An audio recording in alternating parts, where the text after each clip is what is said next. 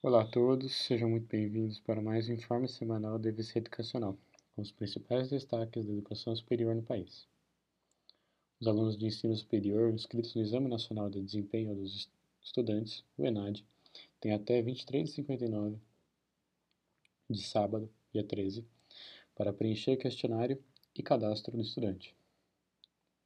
O preenchimento é obrigatório e pode ser feito através do sistema ENAD no site do Instituto Nacional de Estudos e Pesquisas Educacionais Anísio Teixeira, o INEP. O exame será aplicado neste domingo, dia 14. O objetivo do questionário é levantar informações que possibilitem a caracterização do perfil dos estudantes e o resultado levado em conta na avaliação da instituição de ensino superior. O governador Ibanez Rocha sancionou a lei que cria a carreira de magistério superior da, cap da capital federal para atuar na Universidade do Distrito Federal, o NDF. De acordo com o texto publicado no Diário Oficial do Distrito Federal, DODF, na última terça-feira, dia 9, serão 3,5 mil novos cargos. O ingresso nas vagas será exclusivo por concurso público.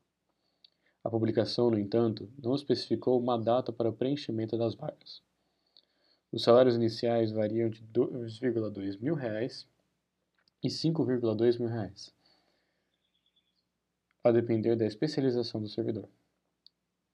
As propostas de reforma tributária em tramitação no Congresso Nacional são uma ameaça ao programa Universidade para Todos, o ProUni, no Ministério da Educação. Avaliação é de especialistas e parlamentares que participaram nesta quarta-feira, dia 10, de uma audiência pública na Comissão de Educação do Senado. Para a especialista Amabile Passos, da Federação Nacional das Escolas Particulares, o aumento da carga tributária vai significar um aumento da mensalidade e esvaziamento das instituições. O presidente do SEMESP, Rodrigo Capelato, acrescenta que, com a reforma tributária e aumento dos custos de educação, quem vai ser impactado é quem mais precisa.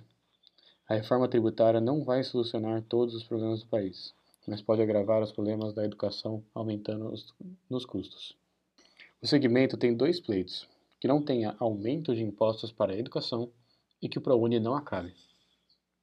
Bom, por hoje é só. Tenha um ótimo final de semana e até a semana que vem.